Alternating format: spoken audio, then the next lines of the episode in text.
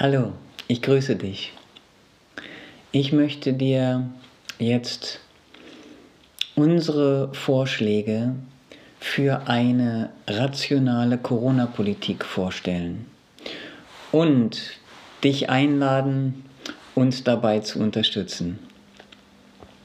Also wir setzen uns für eine rationale Corona-Politik ein, die wirklich die Gesundheit der Bevölkerung schützt und stärkt. Hm? Und dafür haben wir Vorschläge, die ich dir jetzt unterbreiten möchte. Hm. Dazu schaue ich mir ähm, ein paar Notizen an. Ja, wir schlagen ein bestimmtes Vorgehen vor. Hm. Und der erste Schritt des Vorgehens in Bezug auf eine mögliche Epidemie ist eine wissenschaftliche Datenerhebung. Das heißt, wir müssen erstmal wissenschaftliche Messungen der Gefahr, die von einem Virus ausgeht, machen. Hm? Und dazu gehören bestimmte Schritte. Hm? Und ich werde das hier so vortragen, denn all das ist ein bisschen viel, das äh, für mich im Kopf zu halten. Hm? Also, Zuerst müssen wir die Anzahl der Virusinfizierten bestimmen durch Tests, die für die Diagnostik zugelassen und standardisiert sind. Hm? Das ist immer noch nicht der Fall. Der PCR-Test, der jetzt angewandt wird ähm, zur, zur Bestimmung, ob jemand infiziert ist, ist nicht für die Diagnostik zugelassen. Und es gibt keine Standards für diesen Test in Europa oder in der Welt. Hm? Also es ist notwendig, dass so ein Test für die Diagnostik wirklich auch geprüft und zugelassen wird und dann ein Standard da ähm, erstellt wird. Dann ist es notwendig, dass die, die Teste die Tests, die gemacht werden, dass die statistisch korrekt ausgewertet werden unter Berücksichtigung aller relevanten Kenngrößen. Das heißt, nachdem wir alle die Tests gemacht haben, dann ist es wichtig, dass wir sie statistisch korrekt auswerten. Hm? Zum Beispiel, wenn wir von einer Erhöhung von positiv getesteten sprechen, dann ist es wichtig auch anzugeben, wie viele getestet wurden. Hm? Wenn wir sagen, die Zahl der Infizierten ist in dieser Woche um 1000 gestiegen, aber wir verschweigen, dass wir 1000 mehr Leute getestet haben als in der Woche zuvor, ja, dann ist das ähm, kein korrektes statistisches Vorgehen. Also, eine statistisch korrekte Auswertung der Tests unter Berücksichtigung aller relevanten Kenngrößen. Ja. Und dann, was auch notwendig ist, um die Gefahr zu ermessen, ist die Bestimmung der Anzahl der Toten, die hauptursächlich durch das Virus gestorben sind. Hm? Dazu sollten genügend Obduktionen gemacht und die Resultate statistisch korrekt erhoben werden. Das ist so offensichtlich. Wir haben von Anfang an dafür plädiert, dass so früh wie möglich möglichst viele Obduktionen gemacht werden, um festzustellen, wie viele Leute sind hauptursächlich durch den Virus gestorben. Und das, ihr habt sicherlich davon gehört, ne, dass der Professor Püschel, der hat so, ich denke, ungefähr 100, etwas über 100 Menschen, die in der statistisch, in der Statistik als Corona-Tote angegeben wurden. Er hat sie dann obduziert und hat festgestellt, dass nicht ein einziger Fall hauptursächlich durch Corona gestorben ist. Also nicht, nicht ein einziger Mensch von den ungefähr 100, die als Corona-Tote in die Statistik eingegangen sind, starben hauptursächlich durch Corona, sondern aufgrund von einer Anzahl anderer schwerwiegender Krankheiten wie Krebs und Diabetes und so weiter. Ja, und dann gehört natürlich auch dazu die Anhörung von kompetenten Beratern, die sich dem Allgemeinwohl verdient gemacht haben. Also Berater, von denen wir bereits wissen, dass sie eine Kompetenz haben und dass sie sich für das Allgemeinwohl verdient gemacht haben. Und dazu und diese Berater sollten keinen kommerziellen Profit durch ihre Tätigkeit erlangen können. Ich meine, es ist so offensichtlich, dass diejenigen, von denen ich Beratung annehme, dass das Menschen sind, denen es nur um das Wohl und der Gesundheit der Menschen geht, der Allgemeinheit und nicht um den Eigennutz des, des, ähm, des Verdienens, Profit davon zu machen. Ja, und wenn wir diese Schritte gegangen sind, dann können wir bestimmen, ob eine Epidemie vorliegt. Hm? Dann haben wir eine Datenerhebung gemacht, dann haben wir genug Informationen und können dann bestimmen, ob eine Epidemie vorliegt. Und falls dem so sein sollte, falls wir also sehen, ja, hier besteht tatsächlich eine Epidemie, dann auf der Grundlage von Evidenz und wissenschaftlicher Bewertung einschließlich einer Risikoabwägung dann entsprechende Maßnahmen ergreifen. Hm?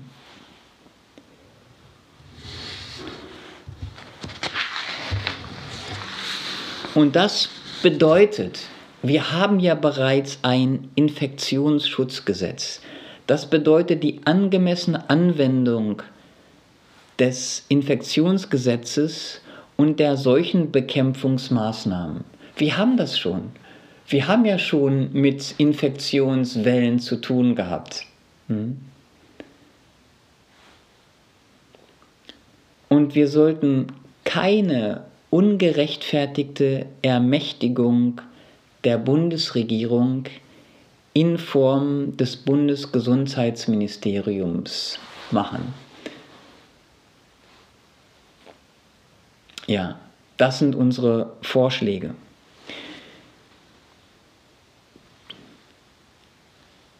Wenn wir diese Maßnahmen dann begonnen haben, dann müssen wir uns fortlaufend bemühen, die Erkenntnisse aktuell zu halten und Maßnahmen dementsprechend anzupassen. Wenn wir also sehen, ja, wir ergreifen hier bestimmte Maßnahmen und es zeigt Erfolg, dass wir dann dementsprechend die Maßnahmen anpassen und reduzieren, wenn die Schaden, wenn die Schäden die die Maßnahmen verursachen, größer sind als der Nutzen, den wir daraus bekommen. Und natürlich gehört zu den Maßnahmen ein, ein konsequenter Schutz der Risikogruppen. Es gibt immer Risikogruppen bei solchen ähm, Epidemien und da können wir einfach sehen, okay, hier macht es Sinn, diese Gruppen auf eine bestimmte Art und Weise zu schützen. Und dann gehört auch allgemein die Stärkung des Immunsystems, der Immunität der Menschen dazu. Und dazu gibt es viele Möglichkeiten. Es gibt ja Prävention, es gibt ja Methoden zur Stärkung der Immunität, des, der Abwehrkräfte der Menschen. Und die verstärkt anzuwenden, das ist ein positiver Schritt das bezieht sich auf die Förderung von Bewegung und Sport, gerade in solchen Zeiten. Das bezieht sich auf die Förderung des Verständnisses von gesundem Essen, von gesunder Ernährung. Und dann gibt es auch in unserem Land Traditionen, wie zum Beispiel Kneipmethoden, die einfach helfen, das Immunsystem zu stärken. Solche Sachen könnten besonders gefördert werden in solchen Zeiten. Und das bedeutet auch Aufklärung anstatt der Erzeugung von Angst. Ich denke, du weißt, wovon ich spreche. Ähm, in der gegenwärtigen Situation hat selbst ein Strategiepapier der Bundesregierung gezeigt, dass die Bundesregierung bewusst Angst in die Bevölkerung einflößen wollte, um bestimmte Ziele zu erreichen. Angst stärkt nicht das Immunsystem. Aufklärung, Erklärung, was die Situation ist und wie wir uns stärken können und besser mit Herausforderungen umgehen können, das hilft. Aber Panik und Angst zu machen, das schwächt die Gemüter der Menschen und die Gesundheit der Menschen. Und dann sollten wir uns nicht von einem Impfstoff als einzige Lösung der Epidemie abhängig machen. Ja, heutzutage wird gesagt, wir haben noch ein riesengroßes Problem, weil es keinen Impfstoff gibt.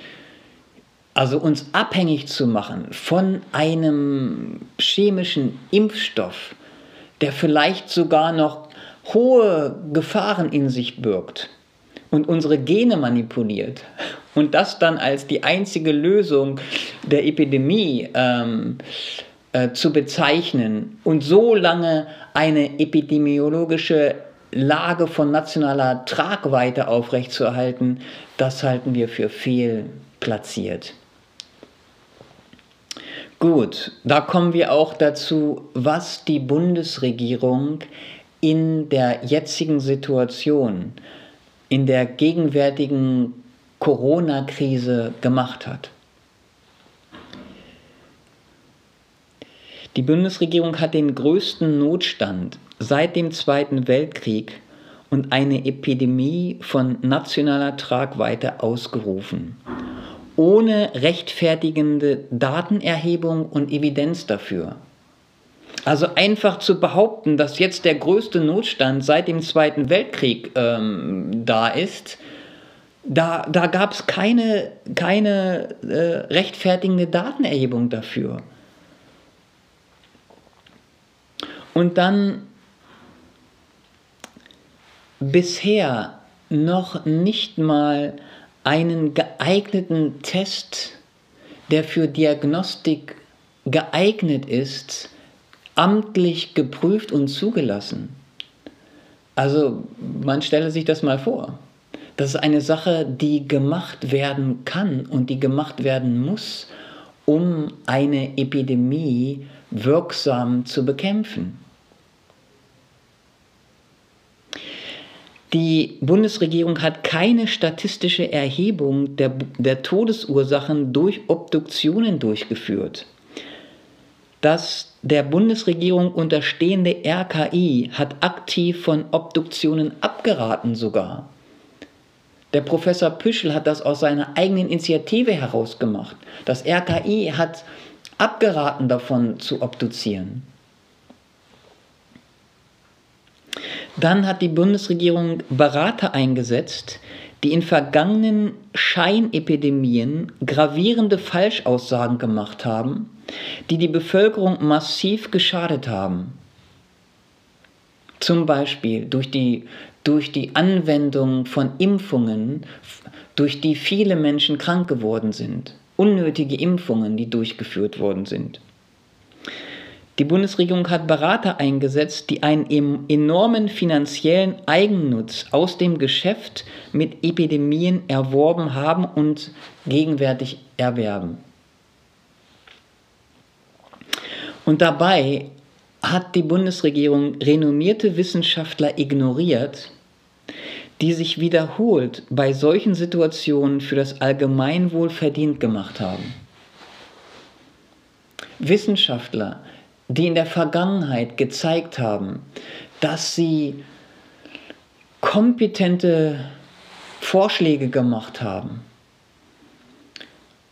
und aufgeklärt haben. Solche Menschen wurden in der gegenwärtigen Corona-Situation ignoriert. Die Bundesregierung hat einen Mitarbeiter des Bundesministeriums des Inneren suspendiert, der eine von zehn unabhängigen Wissenschaftlern geprüfte Analyse der Kollateralschäden der Corona-Maßnahmen erstellt hat. Hier hat ein Mitarbeiter des Bundesinnenministeriums eine wissenschaftliche Arbeit gemacht, eine Analyse, um festzustellen, was die Maßnahmen bewirken.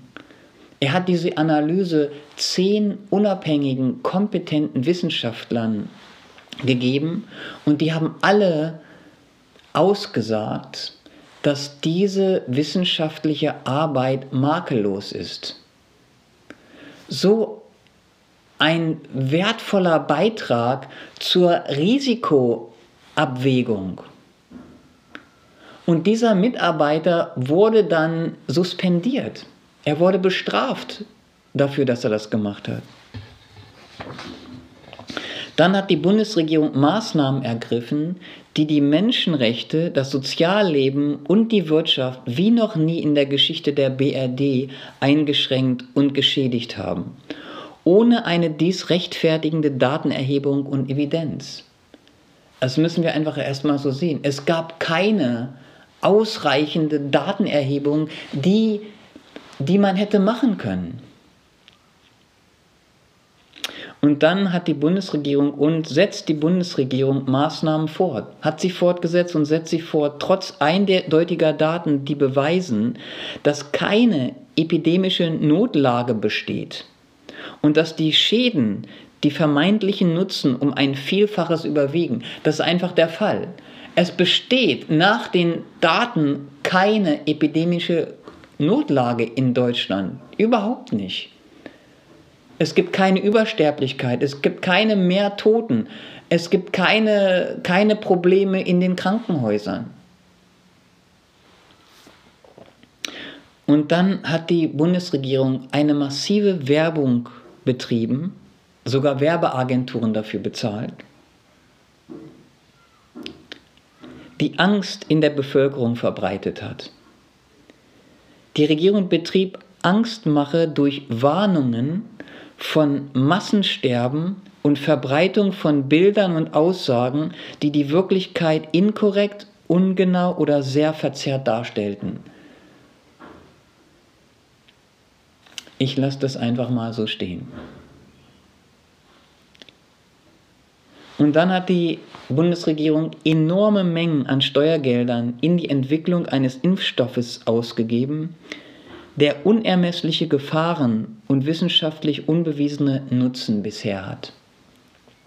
Also die Bundesregierung verlässt sich völlig auf die Produktion, die natürlich ein Multi, Multi, Multimillionen Geschäft ist für Konzerne, die Produktion von Impfstoffen. Ja, jetzt habe ich dir vorgetragen, was wir beobachtet haben, was die Bundesregierung gemacht hat. Ich habe dir vorgetragen, was wir vorschlagen, was für ein Vorgehen wir vorschlagen, um eine rationale Corona-Politik zu machen, die wirklich die Gesundheit der Menschen schützt und stärkt. Und was haben wir getan? Wir sind eine kleine Bewegung, eine kleine Partei, menschliche Welt. Von Beginn an, wirklich von Beginn der Corona-Krise, haben wir für einen rationalen Umgang mit dem Virus, haben uns dafür ausgesprochen. Wir betrieben seit Februar diesen Jahres Aufklärung der Öffentlichkeit über den Virus und über Methoden zur Stärkung der körperlichen und psychischen Gesundheit. Mhm. Durch Veröffentlichung. Ich habe Interviews gegeben, ähm, wo ich darüber gesprochen habe, wie wir uns stärken können, wie wir uns auch davor stärken können, Angst und Schrecken und Panik zu erleiden und wie wir unser Immunsystem stärken können, wie wir unseren Geist stärken können. Und seit Mai setzen wir uns auf Demonstrationen für eine evidenzbasierte Corona-Politik und den Schutz unserer Grundrechte ein. Denn wir meinen, dass die Grundrechte notwendig sind für gesunde Menschen, eine gesunde Demokratie und eine gesunde Gesellschaft. Und wie wir wissen, die Entscheidungen über die Corona-Maßnahmen werden im Bundestag und in den Landtagen getroffen. Und darum setzen wir uns auch politisch für Änderungen ein. Wir setzen uns für die Beendigung der Corona-Maßnahmen, wie zum Beispiel die Maskenpflicht und die Einschränkung der Versammlungsfreiheit, ein durch unsere Teilnahme an der kommenden Bundestagswahl und an kommenden Landtagswahlen. Denn die Entscheidung, liebe Schwester, lieber Bruder, die Entscheidung über das Leben von Millionen von uns, von uns Brüdern und Schwestern auf der, auf, in Deutschland und auf der ganzen Welt, diese Entscheidungen werden formell in den Parlamenten getroffen. Und wir möchten, dass diese Entscheidungen anders getroffen werden, evidenzbasiert, vernünftig, rational.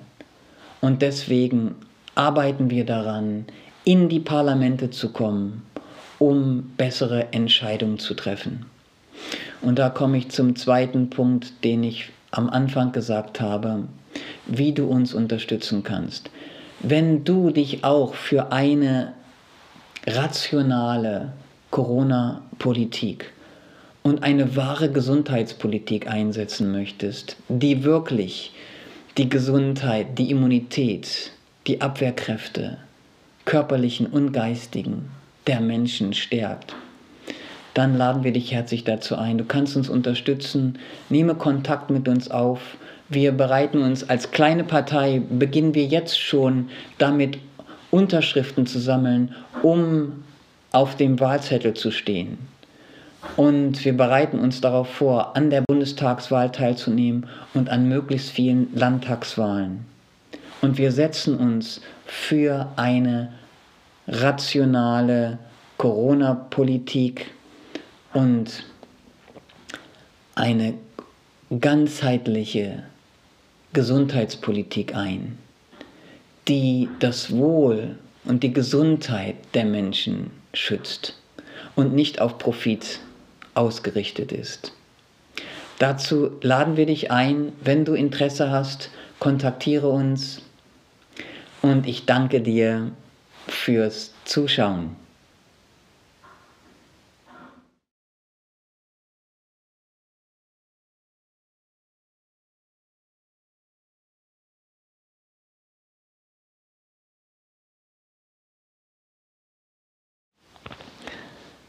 Hallo. Regierungspolitiker und Massenmedien warnen uns, die Menschen in Deutschland, weiter vor der Gefahr der Ausbreitung einer gefährlichen Krankheit.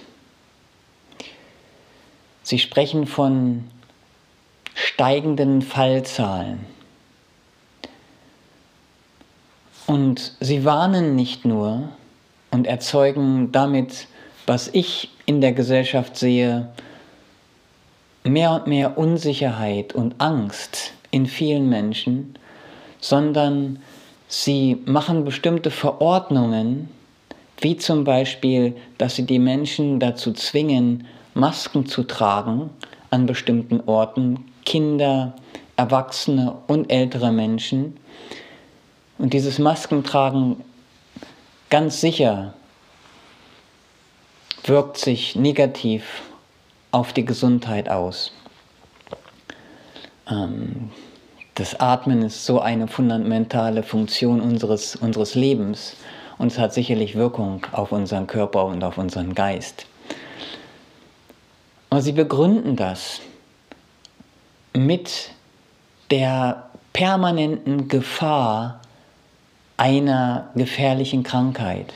Und jetzt wieder neue Verordnungen, die es einschränken, dass wir frei reisen können, dass wir übernachten können, frei übernachten können, wenn man in sogenannten Hotspots lebt und dann in andere Bundesländer fährt, dann kann es sein, dass man dort gar nicht übernachten darf. Solche Einschränkungen, wenn sie gerechtfertigt sind, dann gerne.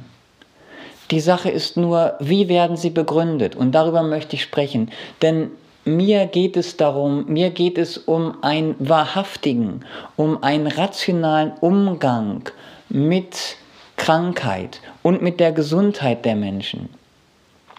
Also, was zurzeit gemacht wird, wird zum großen Teil damit begründet, dass die sogenannten Fallzahlen wieder steigen in ganz Europa und auch in Deutschland. Fallzahlen bedeutet positiv getestet auf SARS-CoV-2. Das sind die Fallzahlen und die steigen.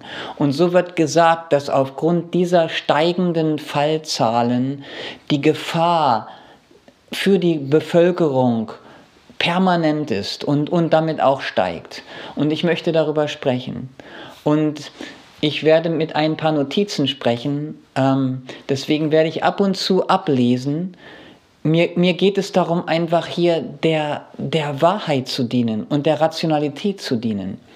Also die Frage ist, was hat es auf sich?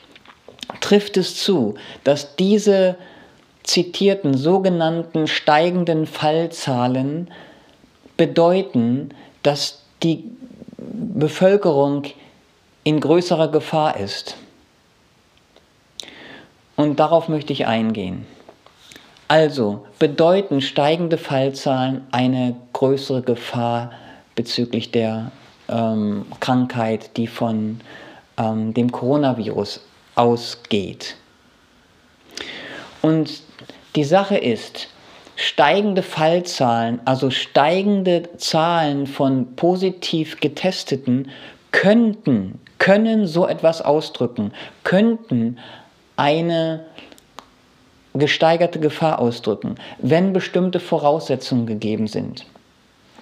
Und wenn du daran Interesse hast, dich davon zu befreien, von, von der Angst, die gemacht wird, oder wenn du einfach auch mir zuhören möchtest, um ähm, zu hören, wie ich das angehen möchte, einfach von Vernunft und von Wahrheit her, dann lade ich dich ein, dabei zu bleiben. Also, steigende Fallzahlen können anzeigen, dass eine steigende Gefahr ist in einer Epidemie. Dazu müssen bestimmte Voraussetzungen allerdings da sein. Und da schaue ich jetzt mal ein bisschen auf meine Notizen, um mir dabei zu helfen. Also, es kann der Fall sein, dass die Gefahr steigt, wenn die Menge der durchgeführten Tests konstant bleibt. Das heißt also, wenn, die, wenn, wenn jeden, jede Woche 2000 Tests gemacht werden und die Zahl bleibt und dann steigt die Zahl der positiv getesteten, dann ist es ein Anzeichen, dass eine größere Gefahr sein könnte. Hm? Also die Menge der Tests muss, muss dementsprechend gleich bleiben. Das ist das Erste. Das Zweite, die Auswahl der Orte an denen getestet wird, muss vergleichbar und für die Gesamtbevölkerung repräsentativ, repräsentativ sein. Das heißt, wenn spezifisch in Krankenhäusern getestet wird und in Altersheimen getestet wird, hm, und wenn natürlich Monat für Woche für Woche mehr getestet wird, dann muss das alles berechnet werden. Hm? Wenn das der Fall wäre, wenn also die Anzahl der Tests gleich wäre und wenn die Orte ähm, repräsentativ wären und wenn die Testergebnisse bereinigt sind von falsch positiven Ergebnissen, was auch nicht der Fall ist bei den Darstellungen der, der Medien oft und der Bundesregierung. Hm? Also drittens müssen die Zahlen bereinigt werden von den falsch positiven Ergebnissen.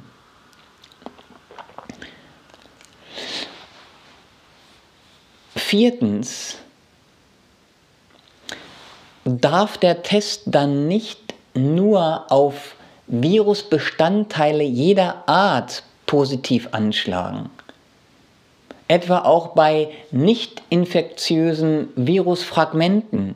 Hm? Und das ist zurzeit der Fall, die, die keine Gefahr darstellen, sondern der Test sollte ausschließlich auf infektiöse, also zur Ausbreitung fähigem äh, Virusmaterial getestet werden. Hm? Und letztendlich muss auch berechnet werden, dass diese sogenannten Fälle, also die positiv getesteten, dann auch, dass die Erkrankung tatsächlich zu einem Anteil und in einer Schwere geschieht, ähm, die wirklich ausdrücken würde, dass jetzt eine größere Gefahr besteht. Mhm. Wenn diese Bedingungen, das sind fünf Bedingungen, die wir gerade hier ähm, aufgezählt haben, wenn die gegeben sind, dann können wir sagen, hier besteht eine, eine erhöhte Gefahr für die Gesundheit der Bevölkerung. Und was ist tatsächlich der Fall?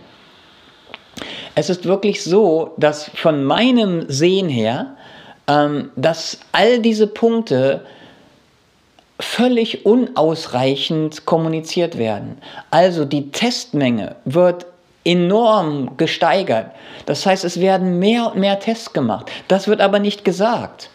Es wird nur gesagt, dass die, dass die Zahl der Fälle steigt, aber nicht die Zahl der Tests. Ist doch ganz natürlich. Mein, mein lieber Bruder, meine liebe Schwester, wenn wir jetzt anfangen würden, jede Woche 5000 Leute auf den Influenza-Virus zu testen. Dann würden wir einige positiv ähm, Getestete herausbekommen. Wenn wir dann pro Woche anstatt 5 dann 15.000 pro Woche ähm, testen würden, dann würde die Zahl der positiv Getesteten dementsprechend hochgehen. Hm? Die, die, die Anzahl der Leute, die den Influenza-Virus in sich haben, wäre gleich. Und dann wird gesagt, die Zahl steigt und das ist sehr, sehr gefährlich. Das muss, der Prozentsatz muss gegeben werden. Hm? Also entsprechend der Menge, die getestet wird, wenn dann doppelt so viel getestet wird, dann muss das berechnet werden in den, in den Zahlen.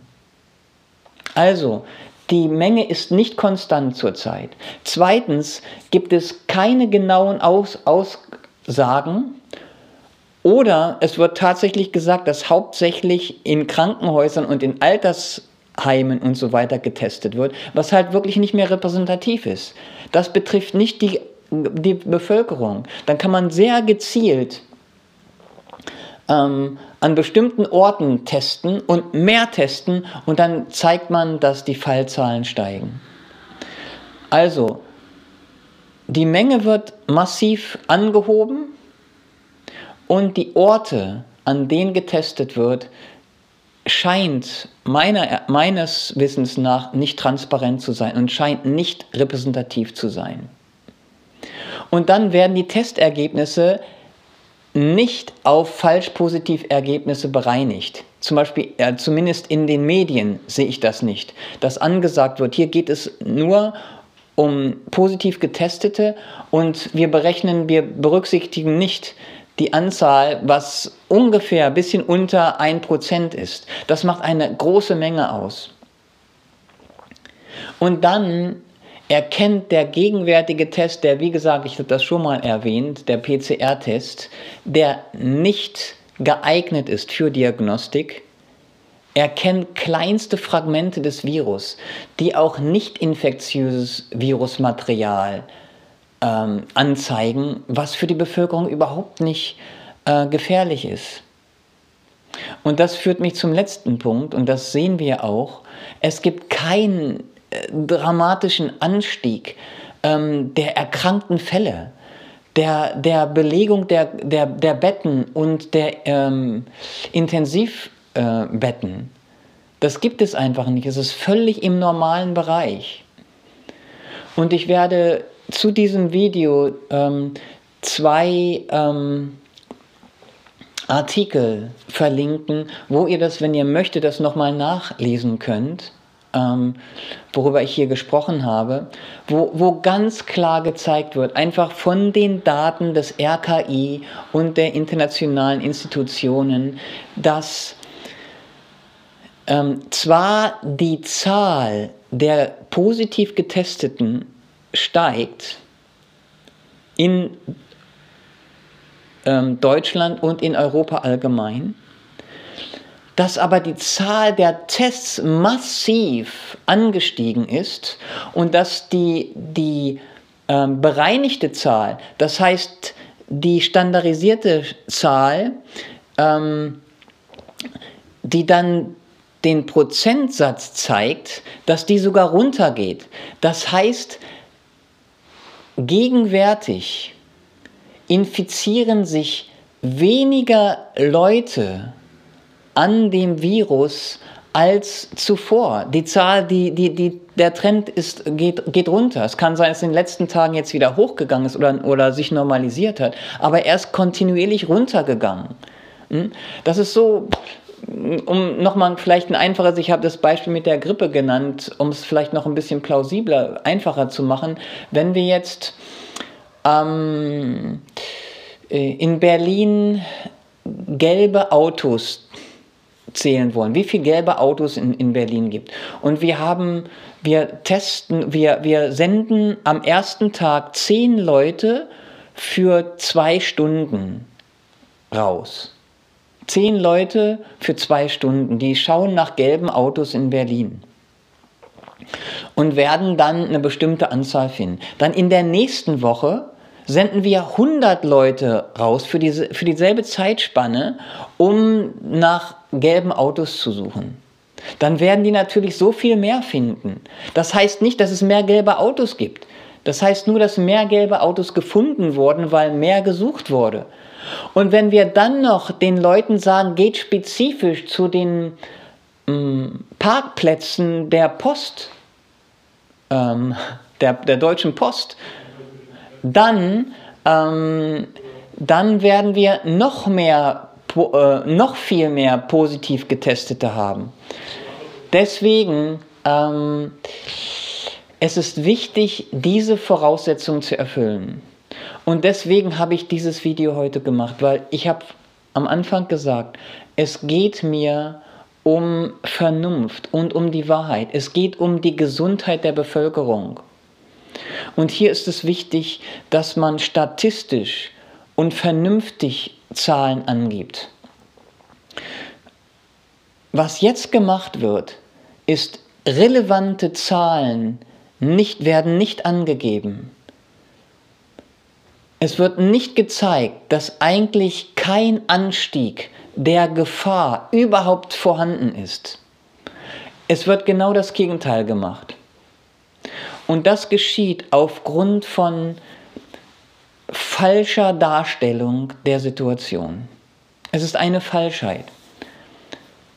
Es gibt ein, ein Wort im Yoga, das besagt, Falschheit ist eine Hauptursache von Verbrechen. Verbrechen können geschehen, können gedeihen auf dem Boden von Falschheit. Und deswegen liegt es mir so sehr darüber zu sprechen.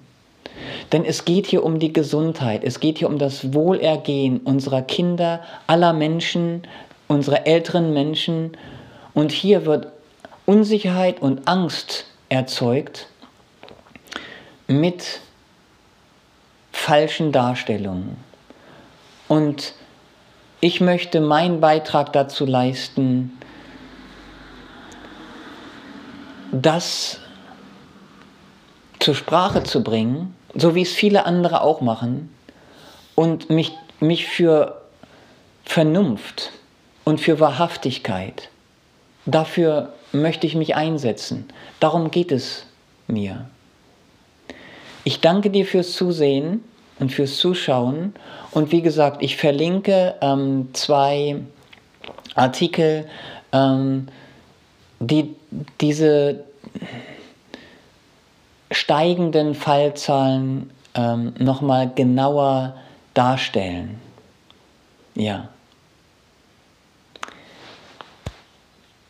Zum Schluss möchte ich noch sagen, dass ich wie immer so dankbar bin für den gegenwärtigen Augenblick und dass sich alles als ein Ausdruck von letztendlichem kosmischen Willen und Wohlwollen sehe.